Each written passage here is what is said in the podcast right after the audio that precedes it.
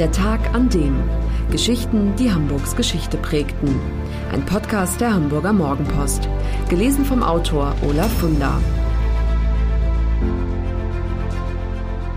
Der 28. April 1983, der Tag, an dem sich der Stern mit den Hitler-Tagebüchern blamierte.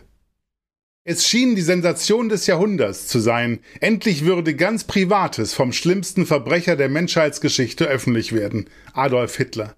Am 28. April 1983, also vor bald 40 Jahren, begann der Stern mit der Veröffentlichung der sogenannten Hitler-Tagebücher und blamierte sich bis auf die Knochen. Ein genialer Fälscher und ein sensationsgeiler Reporter sind die Hauptfiguren in dieser Affäre, die in der deutschen Mediengeschichte beispiellos ist. Der eine heißt Konrad Kujau, der andere Gerd Heidemann.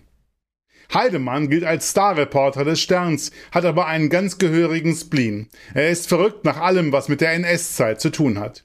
Für viel Geld hat er sich sogar die Karin II gekauft, die Motorjacht von Reichsmarschall Hermann Göring.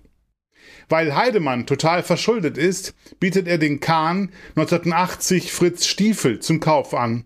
Der Industrielle teilt Heidemanns Leidenschaft, hat eine riesige Militariersammlung. Zwar will er Heidemanns Yacht nicht, aber bei dem Treffen hat er etwas anderes dabei. Etwas, was den Sensationsreporter elektrisiert. Ein Tagebuch Hitlers. Heidemann glaubt an eine Sensation. Stiefel hat die schwarze Kladde ein Jahr zuvor von einem Mann gekauft, der sich Konrad Fischer nennt. Nach dem Treffen mit Heidemann nimmt Stiefel wieder Kontakt zu Fischer auf, teilt ihm mit, dass der Journalist großes Interesse an den Tagebüchern habe.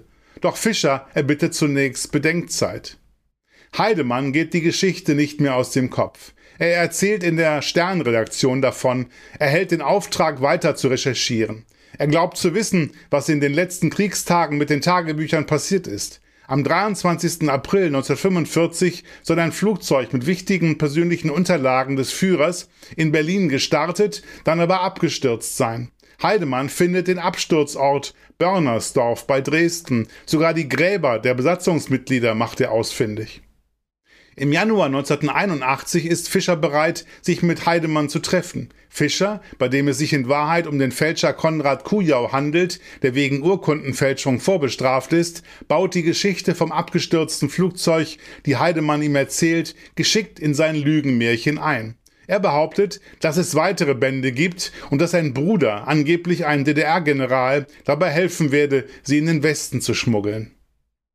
Insgesamt 62 Kladden liefert Kujau alias Fischer in den folgenden zwei Jahren. Niemand ahnt, dass er jede einzelne Zeile selbst verfasst hat.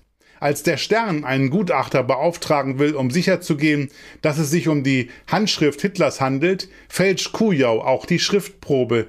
Kein Wunder, dass die Experten feststellen, die Schriftprobe und die Tagebücher sind von derselben Person geschrieben. Der Stern ist zufrieden, zahlt 9 Millionen Mark. Bei Kujau kommt allerdings nur ein Teil an. Heidemann zweigt ein großes Sümmchen für sich ab. Am 28. April 1983 titelt der Stern Hitlers Tagebücher entdeckt. Chefredakteur Peter Koch schreibt im Editorial, die Geschichte des Dritten Reichs muss teilweise neu geschrieben werden. Doch nach zwei Folgen fliegt der ganze Schwindel auf. Weil der Kölner Historiker Andreas Hillgruber Zweifel an der Authentizität der Tagebücher äußert, lässt der Verlag Gruner und Jahr eine chemisch-physikalische Echtheitsprüfung durchführen. Das Gutachten des Bundeskriminalamts und der Bundesanstalt für Materialforschung liegt am 6. Mai vor. Ergebnis? Für das Papier wurden Weißmacher verwendet, die es erst seit 1950 gibt. Die großen Siegelkordeln enthalten einen Farbstoff, der erst seit 1965 in Gebrauch ist. Also, die Hitler-Tagebücher sind gefälscht. Die Stern-Chefredaktion tritt geschlossen zurück. Heidemann wird gefeuert und später zu vier Jahren und acht Monaten Gefängnis verurteilt. Kujau halten die Richter ein erhebliches Mitverschulden von Verlag und Redaktion zugute. Er kommt mit viereinhalb Jahren Haft davon. Für alle, die Hamburg und Hamburgs Geschichte lieben, der Hinweis, die neue Ausgabe des historischen Magazins Unser Hamburg ist im Zeitschriftenhandel erhältlich mit 130 Seiten Stadtgeschichte, lebendig und packend erzählt für 8,95 Euro. Das war der Tag an dem Geschichten, die Hamburgs Geschichte prägten. Eine neue Folge lesen Sie jeden Sonnabend in Ihrer Mopo und hören wöchentlich einen neuen Podcast. Noch mehr Historisches aus Hamburg, wie zum Beispiel das Buch zu dieser Serie oder die Magazine Unser Hamburg, finden Sie auch online in unserem Mopo-Shop unter www.mopo-shop.de.